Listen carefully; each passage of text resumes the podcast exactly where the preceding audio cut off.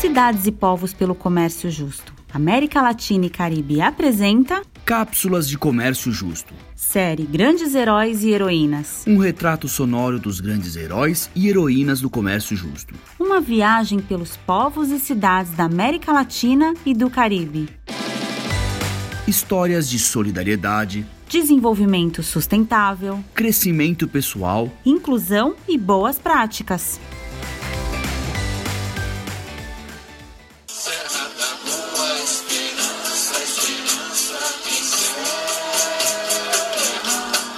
Olá, meu nome é Paola, sou representante do Comitê Gestor de Boa Esperança Cidade do Comércio Justo e vamos contar para vocês um pouco dessa história.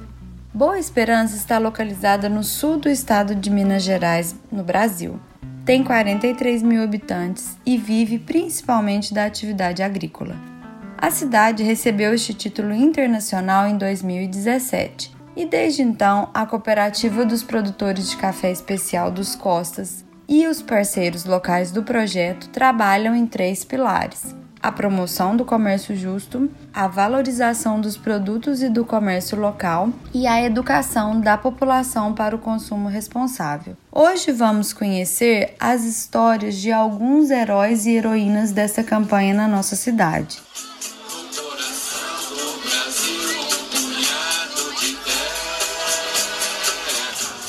André, conta um pouquinho pra gente qual foi a maior conquista ou satisfação que você teve na sua vida e por quê? Olha, eu não tenho dúvida nenhuma que acho que a maior conquista foi quando a gente conseguiu é, organizar um grupo para poder ingressar no comércio justo. Em 2008, 2007 a gente foi certificado e a gente começou a fazer comercialização em 2008 e foi uma grande mudança na, na minha vida e na vida daqueles companheiros produtores que faziam parte do grupo que a gente tinha fundado. Muito obrigada então e vou te dar um espaço para você deixar sua mensagem final. Então, obrigado pela oportunidade e valorize sempre o pequeno produtor que é o nosso grande herói, verdadeiramente, porque fomentando a economia local, a gente fomenta a nossa comunidade.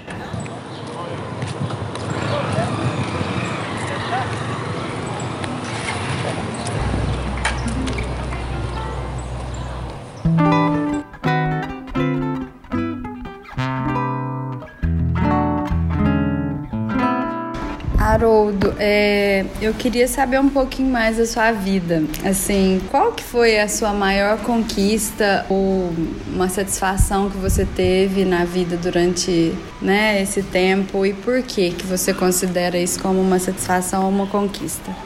Bom, primeiro a maior conquista pessoal, com certeza, foi a formação da minha família, né, com o meu casamento, com a minha filha que, que chegou agora. Isso aí realmente é que mais completa um ser humano, né? A família.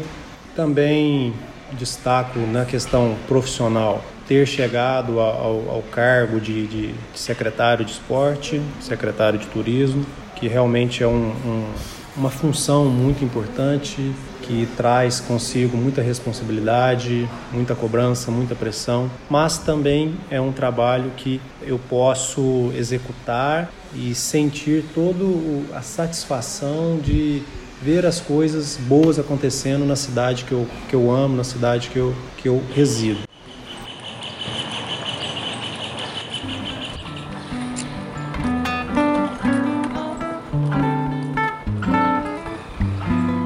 Eliezer, a gente queria saber um pouquinho mais sobre a sua vida, né? Qual que foi uma, uma conquista que você teve ou uma satisfação na sua vida e por quê? Maior conquista e satisfação da minha vida, ela iniciou-se em 2006 quando eu ainda era um universitário, fazia o curso de agronomia, e o grupo do, da Associação dos Costas começou a se juntar para visar uma certificação que naquela época pouco se tinha conhecimento, que é o comércio justo, fair trade. E naquela época eu tive o prazer de ser escolhido para mim fazer um estágio sobre a então certificação e ajudar o grupo a organizar para receber a auditoria. Então, em 2008, eu tive minha maior conquista foi formar em 2007 e em 2008 já entrar como engenheiro agrônomo, trabalhando no comércio justo e até onde eu estou até hoje. Então isso para mim é uma satisfação muito grande, que naquela época só tinha oito entidades no Brasil e nenhuma entidade tinha um agrônomo exclusivo para a entidade como agrônomo responsável pelas atividades do comércio justo.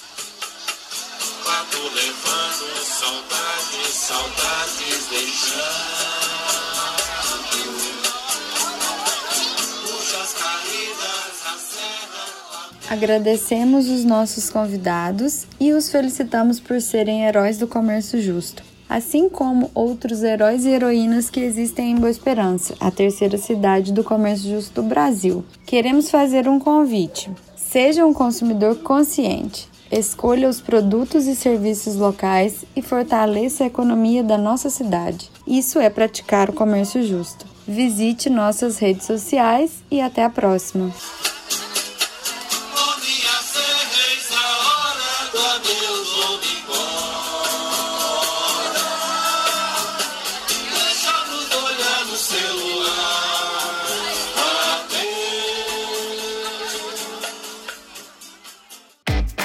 Este podcast é uma produção da CLAC, cofinanciado pela União Europeia. Seu conteúdo é de responsabilidade exclusiva da CLAC e não reflete necessariamente as opiniões da União Europeia.